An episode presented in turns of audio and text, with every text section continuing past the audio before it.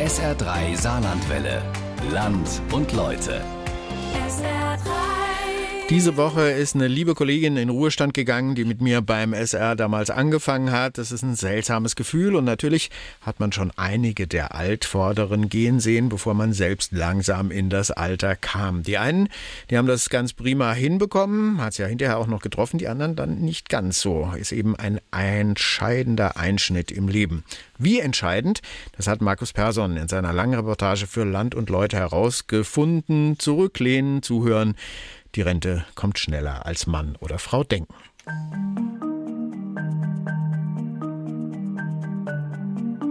Lieber Peter, wir danken dir ganz herzlich für die vielen Jahre, die du bei uns in der Firma gearbeitet hast. Fast 40 Jahre bist du bei uns gewesen und darfst jetzt in den wohlverdienten Ruhestand. Du warst ein super Kollege und wir alle werden dich vermissen.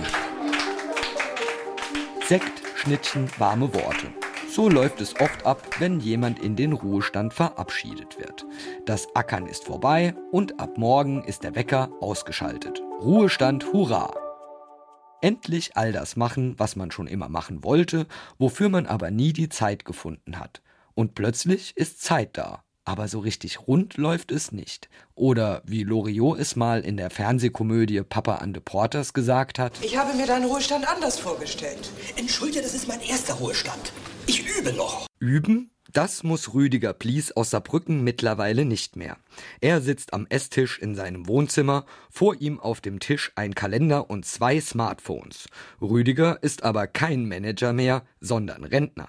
Und der große, rüstige 64-Jährige kann sich noch gut erinnern, wie das bei ihm war. Das mit dem Ruhestand. Wenn ich nur dran denke, ich hatte am 31.12. meinen letzten Arbeitstag am 3. Januar bin ich zu unserem Dienstleister, habe meinen Computer, mein Homeoffice, also meinen Laptop, mein Faxgerät, alles Mögliche abgegeben, bin heimgefahren und hatte andere Tag angefangen, dreimal die Decke zu streichen und dreimal die Wände zu streichen.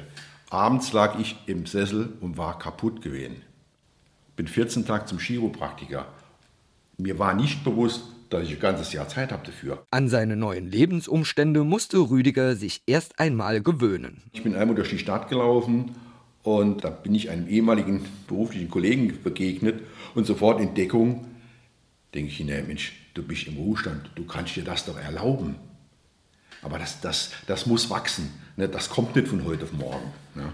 Heute würde ihm weder das eine noch das andere erneut passieren, auch weil er immer viel Programm hat. Enkel abholen, Kochen, Sport, Unternehmungen mit seiner Frau. Vor allem aber füllt ehrenamtliches Engagement seinen Terminkalender. Dass er das braucht, war ihm schon vor dem Ruhestand klar. Rüdiger weiß, am Anfang fühlt man sich die erste sechs Wochen wie im Urlaub und dann auf einmal ist der Urlaub auch vorbei und ich bin immer noch daheim und weiß nicht, was ich tun soll. Dieses Problem hatte er nicht. Er hatte sich schon vorher auf der Ehrenamtbörse der Stadt informiert, was an Tätigkeiten für ihn in Frage kommen könnte. Und nach einigem Überlegen wusste er, was er sucht. Du musst was machen, wo du mehr Kontakt mit mehreren Menschen hast. Und so bin ich dann halt ne, zum Seniorenbeirat der Stadt Saarbrücken gekommen und hat hier oben gegründet das Netzwerk Gute Nachbarschaft. Das war mein Einstieg. Und seitdem engagiert sich Rüdiger in dem Netzwerk am unteren Rotenbühl für die Gemeinschaft der älteren Bürger in dem Saarbrücker Stadtteil. Es gibt gemeinsame Treffen, Wanderungen oder Spieleabende. Alles ehrenamtlich organisiert. Doch dieser Freizeitstress hat Rüdiger noch nicht gereicht. Seit eineinhalb Jahren bietet er an der Volkshochschule Saarbrücken als Dozent auch noch einen Kurs an. Was tun, wenn der Wecker nicht mehr klingelt, heißt er. Dort hilft er Rentnern oder denjenigen, die es werden wollen, sich mit dem neuen Lebensabschnitt bewusst auseinanderzusetzen. Man wird übers ganze Leben geschult in all mögliche Bereiche, in neue Technologien, neue Computerprogramme, in Verhaltensweise, in Rhetorik und alle mögliche. Nur auf den Ruhestand bereitet ihm keiner vor. Und der Ruhestand ist halt die Schwierigkeit, dass ein getaktetes Leben zu Ende ist. Ich komme aus dem Automobilbereich, ich sage einfach, es ist halt so, der TÜV ist abgelaufen, jetzt fahren wir noch der Tank leer und dann ab auf den Schrott. Aber so ist es ja nicht. Es kommen ja noch 20, 25 Jahre dahin dran. Wie gehe ich mit denen sinnvoll um? Viele sagen, ich habe ein Hobby. Aber ein Hobby kann nicht durch das ganze Rentnerleben äh, tragen. Sie haben 2000 Stunden im Jahr, die müssen gefüllt werden, die müssen sinnvoll gefüllt werden. Die Nachfrage nach dem Kurs ist groß. Und die Fragen der Teilnehmer sind vielfältig. Wie sie ihren Ruhestand letztlich organisieren, das kann Rüdiger ihnen nicht abnehmen, betont er. Aber er kann aus seinen eigenen Erfahrungen berichten und Tipps geben. Die Umsetzung, sagt Rüdiger, liegt dann bei jedem Einzelnen selbst. Ich fange an mit dem Flipchart. Was hat mich eigentlich in meinem Berufsleben stark gemacht? Was hat mir Spaß gemacht? Und was soll mir hinterher nimmer begegnen? Und so fangen wir an zu selektieren und zu strukturieren. Mit den Fragen, die Rüdiger Blies in seinen Kursen seinen Rentnern stellt, kann man sich gar nicht früh genug auseinandersetzen, betont der Psychologe Tim Hagemann. Der Uniprofessor lehrt unter anderem Arbeitspsychologie an der Fachhochschule der Diakonie in Bielefeld. Er betont, der Einstieg in den Ruhestand ist auf jeden Fall eine große Veränderung im Leben und große Veränderungen verlangen natürlich Anpassungsleistung. Das heißt, man muss sich neu ausrichten. Das ist auf jeden Fall ein Potenzial für eine sehr stressige Lebenssituation. Aber hier ist einfach die große Frage, ja, welche Ressourcen habe ich zur Verfügung? Also ganz wichtig ist sicherlich, dass man schon im Vorfeld, also auch äh, bevor der Ruhestand dann plötzlich da ist, sich Gedanken darüber macht. Also zum Beispiel, welche Hobbys möchte ich intensiver betreiben oder möchte ich neue lernen? Möchte ich mich ehrenamtlich engagieren? Was habe ich aufgeschoben, wofür ich jetzt die Zeit habe? Mit das Wichtigste aber ist, betont der Psychologe, seine sozialen Netzwerke zu überprüfen. Also es ist immer dann schwierig, wenn ich mich natürlich ganz auch über meinen Beruf definiert habe, wenn auch mein ganzer Inhalt und auch die ganze Anerkennung und Wertschätzung, die ich über den Beruf bekommen habe, auch wenn ich sicherlich mit Leidenschaft meinen Beruf ausgeübt habe, aber auch insbesondere, wenn meine ganzen sozialen Kontakte über berufliche Beziehungen funktionieren. Und wenn man dann natürlich auf einmal in den Ruhestand geht, dann ist man nicht nur von einer ja, seiner sinnhaften Tätigkeit, mit der man sich sehr stark identifiziert hat, abgeschnitten, sondern auch von vielen sozialen Kontakten. Und das ist natürlich dann etwas, wo man doch äh, in ein tiefes Loch fallen kann und wo man dann auf einmal wieder zum Teil ganz neu anfangen muss, vielleicht auch neue soziale Kontakte aufbauen muss. Und das ist natürlich im Alter auch gar nicht so einfach. Und das Abgeschnittensein trifft in der Regel häufiger die Männer, wenn sie aus dem Berufsleben ausscheiden. Ja, traditionell würde man natürlich sagen, dass Frauen besser sind, soziale Kontakte äh, zu halten und auch diese zu pflegen.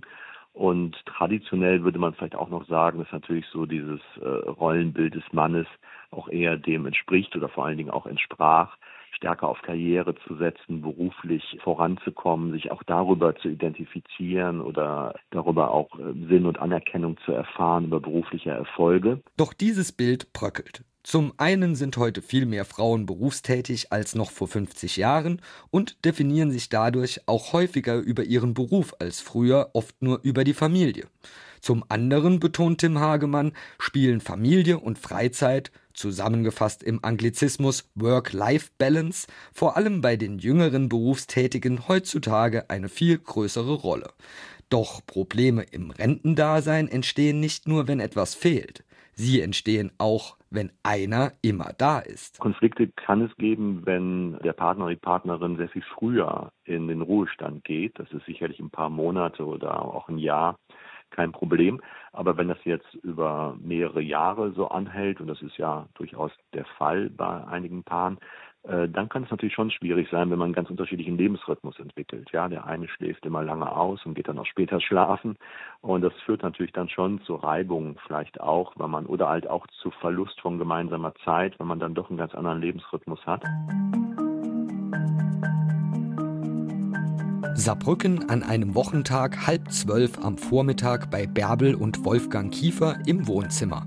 Das Ehepaar gehört seit einem Jahr zu den gut 21 Millionen Rentnerinnen und Rentnern in Deutschland. Die beiden haben ihren Rhythmus gefunden. Wir haben am Anfang ein paar Sachen ausprobiert, aber wir haben für uns dann auch einen Rhythmus gefunden. Also wir gehen zum Beispiel zweimal in der Woche morgens früh um sieben zum Schwimmen. Wir gehen ein bis zweimal in der Woche ins Fitnessstudio. Wir haben also auch jetzt so ein bisschen Stundenplan was wir unter der Woche abarbeiten. Aber wir haben auch was Neues angefangen, sind in Yoga gegangen und gehen also sehr, sehr viel wandern und äh, genießen das auch sehr. Bärbel war Lehrerin, Wolfgang Ingenieur.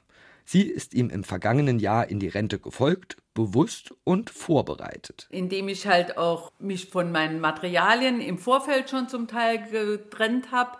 Ich bin ja vorzeitig in Ruhestand gegangen und das war auch eine ganz bewusste Entscheidung, weil ich halt einfach auch gesehen habe, es wird immer mehr und es wird immer stressiger und ich war froh, dass ich also dann in Ruhestand gehen konnte. In ihrem Bekanntenkreis, in dem sich immer mehr Rentner tummeln, hat Bärbel aber auch andere Erfahrungen gemacht. Es ist sehr unterschiedlich. Ich stelle halt bei manchen Leuten fest, dass sie auch sehr fixiert sind auf ihre Krankheiten. Das meide ich halt auch, die Kontakte, weil das einfach einen auch depressiv macht. Aber andere können also auch sehr gut damit umgehen. Aber ich kenne auch Leute, die haben Probleme, halt einfach abzuschließen mit ihrem Beruf. Und das hatten Bärbel und Wolfgang nicht. Das Paar genießt den gemeinsamen Ruhestand und hat sich relativ schnell an das Zusammen zu Hause sein gewöhnt. Man musste schon sich da ein bisschen miteinander arrangieren, aber ich glaube, wir haben das ganz gut geschafft. Und mir war auch wichtig, dass wir viele Dinge zusammen machen, weil vorher hat halt jeder halt so seinen Beruf gehabt und auch so seine Kontakte und jetzt äh, genießen wir halt auch, dass wir vieles gemeinsam machen können.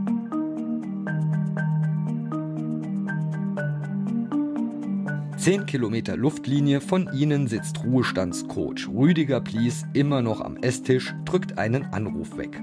Kümmert er sich später drum, sagt er. Auch Rüdiger und seine Frau haben sich an die neue Situation gewöhnt. Er erinnert sich noch gut daran, wie es war, als er plötzlich zu Hause war, seine Frau aber noch arbeiten musste. Paare brauchen auch eine Struktur im Ruhestand. Wenn man mal holt, äh, ich war viele, viele Jahre im Außendienst gewesen, auch außerhalb beschäftigt. Und dann auf einmal bist du jeden Tag komplett 24 Stunden zusammen. Du musst eigentlich neu heiraten. Hat er aber nicht gemacht. Stattdessen hat sich Rüdiger mit dem Renteneintritt die Kochschürze umgebunden und so gemeinsame Zeit trotz unterschiedlicher Lebensabschnitte geschaffen. Dem Tag Struktur geben, das ist das Credo des 64-Jährigen. Und den Ruhestand planen. Das Ganze aber bitte nicht eine Woche vorher. Doch die Erfahrungen aus seinem VHS-Kurs sind andere. Die meisten kommen in der Regel zu spät. Ne? ich sag's ja, ich habe drei Jahre vorher angefangen, das ist eigentlich der ideale Zeitpunkt. Wenn ich weiß, ich gehe jetzt am 31.12. in Rente, habe ich noch drei Monate Zeit. Die drei Monate, das, das schaffe ich gar nicht abzuarbeiten, mich nur kundig zu machen, was gibt es überhaupt, was liegt mir, was würde ich gern tun. Und ich sage immer, das Finanzielle, die, die, die Absicherung über die, die Rentenkasse, das ist auch eine äh, gewisse Zeit, die man braucht, um das mal abzustecken. Gehe ich mit Abzügen, gehe ich ohne Abzüge? Oder wie gehe ich überhaupt in den Ruhestand? Die Geldfrage. Sie ist im Ruhestand ebenso wichtig wie die Frage nach der Tagesstruktur. Im Saarland gibt es gut 110.000 Rentner und 145.000 Rentnerinnen. Die Männer bekamen zuletzt im Schnitt 1270 Euro Rente, die Frauen gerade mal 874. Armut im Alter. Ein zunehmendes Problem. Im Saarbrücker Stadtteil Altenkessel sitzt Marianne Heckmann an ihrem Wohnzimmertisch. Die Rentnerin weiß, was es bedeutet, wenn das Geld hinten und vorne nicht reicht. Doch nicht aus eigener Erfahrung. Seit mehr als 20 Jahren setzt sie sich über den Sozialdienst katholischer Frauen für Menschen in finanziellen Nöten ein. Also die meisten versuchen diesen Weg, weil sie keinen anderen finden. Der eine oder andere versucht es noch über Arbeit wobei Arbeit mit Fragezeichen zu versehen ist, oder aber über Wohngeld das Ganze noch hinzubekommen. Aber den meisten bleibt dann nur der Weg über Grundsicherung. Und das ist ein harter Weg. Grundsicherung im Alter beantragen. Für die Ehrenamtlerin bedeutet das, den Betroffenen gut zureden, Mut machen, sie auch aufs Amt begleiten. Grundsicherung zu beantragen ist für viele immer noch schambehaftet. Es sind oft Menschen, die ja ihr Leben lang gearbeitet haben und jetzt im Alter dastehen und es reicht einfach nicht. Und dann ja alles angeben zu müssen und in bestimmten Situationen auch äh, der Rest der Familie angefragt wird, wie bei Beerdigungen, die nicht gezahlt werden können, wo dann Kinder in Anspruch genommen werden und die Kinder auch offenlegen müssen. Das ist schon wirklich ein Härtefall. für viele. Ältere Menschen sind zunehmend von Armut bedroht. Im Saarland ist die Lage besonders prekär. Schon seit einigen Jahren sind hier die alten Menschen dem höchsten Armutsrisiko im Bundesvergleich ausgesetzt. Fast ein Fünftel der älteren Saarländer ist armutsgefährdet. Eine Zahl, die Marianne Heckmann wütend macht. Also ich denke, dass diese prozentuale Kürzung des Lohnes in Bezug auf Rente ein Unding ist. Ich weiß von Kind her noch, dass die Renten in einer Bemessungsgrundlage von 70 Prozent lagen und heute sind sie äh, schon stolz, dass sie mit 48 einfrieren. Ich finde das ein Unding gegenüber den Menschen und der Wertschätzung ihrer Arbeit. Es sind ja auch oft Menschen, die während ihrer Arbeitszeit nicht Tausende ansparen können, um hier Kapitalanlagen zu machen. Also ich ärgere mich oft über diese Angebote an Kapitalanlage und, und, und sage, wer kann es machen, wenn er Familie hat und einen Beruf hat, wo er im Prinzip unterbezahlt ist. Das kann niemand in diesem Bereich äh, leisten und deswegen sind sie angewiesen auf eine vernünftige Rente, um nachher leben zu können. Uwe Hein ist keiner, der vernünftig leben kann. Der 61-Jährige hat jahrelang zunächst als Stuckateur, später als Bürokaufmann gearbeitet. Doch sein Rücken spielte nicht mehr mit. Amtsarzt und Arbeitsamt rieten ihm damals, die Rente wegen Erwerbsunfähigkeit zu beantragen. Als er dann die erste Zahlung bekam, musste er schlucken. Am Anfang war die Erwerbsunfähigkeitsrente ungefähr 720 Euro hoch. Jetzt nach ungefähr zehn Jahren ist meine Erwerbsunfähigkeitsrente knapp 900 Euro und ähm, kann mit dieser Rente allerdings nur überleben. Also leben kann ich mit dieser Rente überhaupt nicht. Überleben ja, aber nicht leben. Denn äh, mit dieser Rente kann man äh, gar nichts machen. Auswärts essen oder was trinken, mal ins Schwimmbad. Mit 315 Euro, die Uwe nach Abzug von Miete, Heizung, Wasser und Strom bleiben, ist das alles nicht drin. Wenn ich alles bezahlt habe und gucke auf meinen Kontoauszug, um, dann äh, überlege ich natürlich am Anfang des Monats schon, äh, was kann ich kaufen, was lasse ich sein, was kann ich mir überhaupt leisten mit den verbliebenen 315 Euro. Und ähm, auch wenn ich knallhart spare und versuche, mein Geld einzuteilen, so gut es geht, spätestens am 22. oder 25. eines Monats habe ich keine Lebensmittel mehr, komplett überhaupt gar keine Lebensmittel mehr dann hungere ich mich halt bis zum 30. durch und ähm, dann kommt ja die nächste Rente. Angenehm ist es nicht, wenn man vier bis sechs Tage hungern muss. Aber Hilfe, einer der Tafeln in Anspruch zu nehmen, kommt für Uwe nicht in Frage. Zur Lebensmitteltafel gehe ich nicht. Persönlich äh, lehne ich die Lebensmitteltafel ab.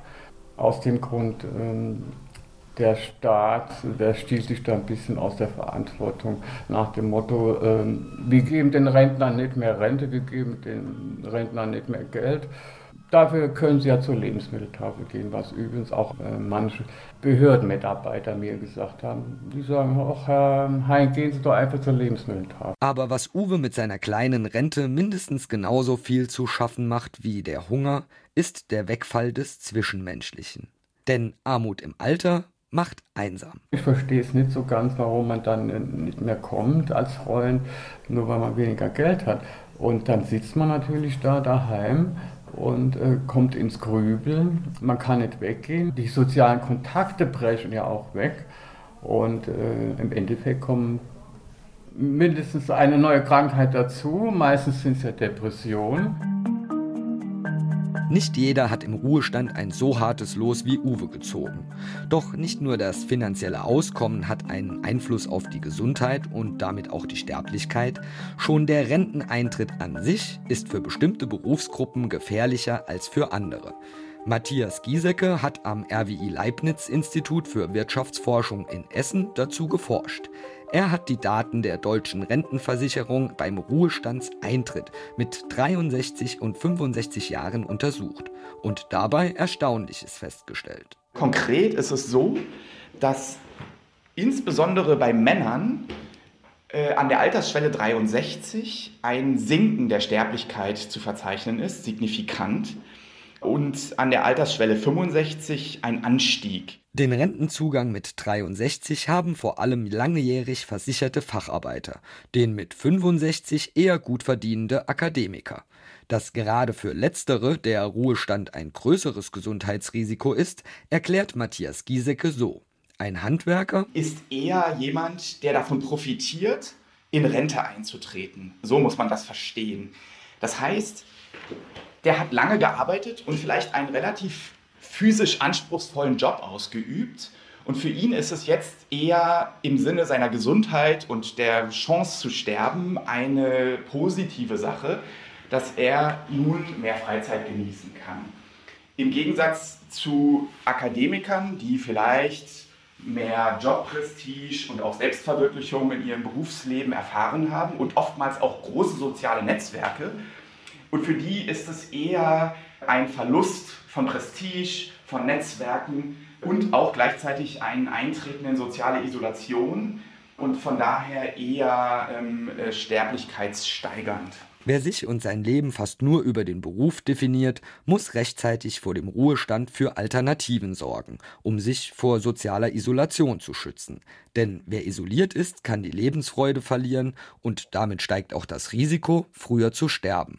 Deshalb lautet Giesekes Credo Aktivität. Und wichtig ist dabei, das ist sozusagen eine zentrale Schlussfolgerung, dass Aktivität jedweder Form von Bedeutung ist. Das heißt, das Aufrechterhalten von Aktivität ist sehr, sehr wichtig, um sowohl kognitiven Abbau zu verhindern, als auch soziale Netzwerke zu pflegen und aufrechtzuerhalten oder neue zu etablieren. Das kann entweder durch, eine, durch ein Ehrenamt äh, stattfinden, äh, aber auch durch sportliche Aktivität. Also alles, was in irgendeiner Form äh, aktivitätsfördernd ist, ist der Gesundheit zuträglich und reduziert dann auch die Sterblichkeit. Und das gilt für beide Gruppen, sowohl für die gefährdeteren Akademiker als auch für die Facharbeiter. Einer, der sich ganz intensiv mit dem Altern und dem Erhalt der geistigen Leistungsfähigkeit beschäftigt, ist Professor Michael Falkenstein. Der ehemalige Hochschullehrer hat in Bochum das ALA-Institut für Arbeiten, Lernen, Altern gegründet.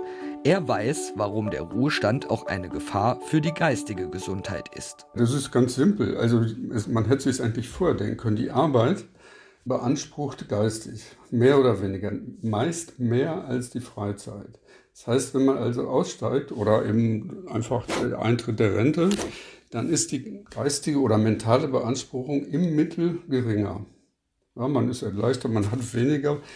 Und das heißt, wenn die Beanspruchung weniger wird, dann werden die kognitiven Funktionen nicht mehr so trainiert und eben etwas schlechter. Das Gehirn braucht ständiges Futter und Training. Und Futter sollte das Gehirn am besten schon während des Arbeitslebens bekommen. Denn das ist wichtig für den Ruhestand.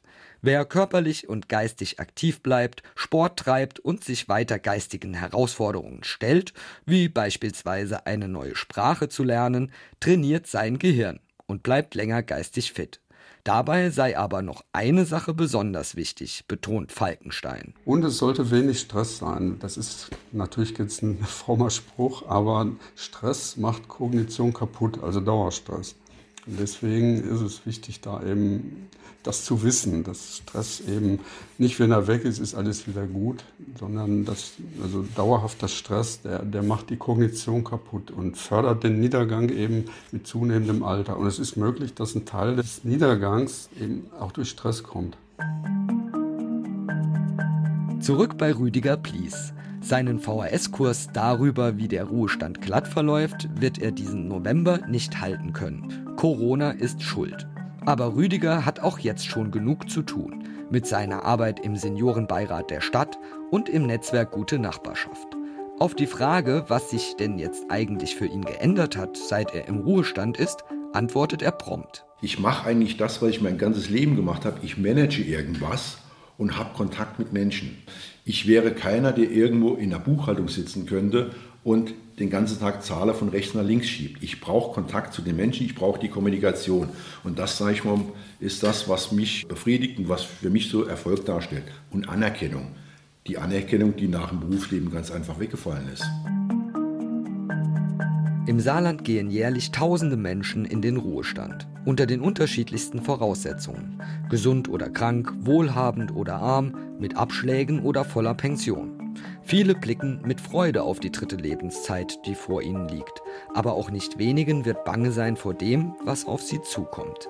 Aber eins ist klar, wer sich frühzeitig mit dem Ruhestand beschäftigt, der wird nicht so schnell überrumpelt, wenn er dann plötzlich da ist.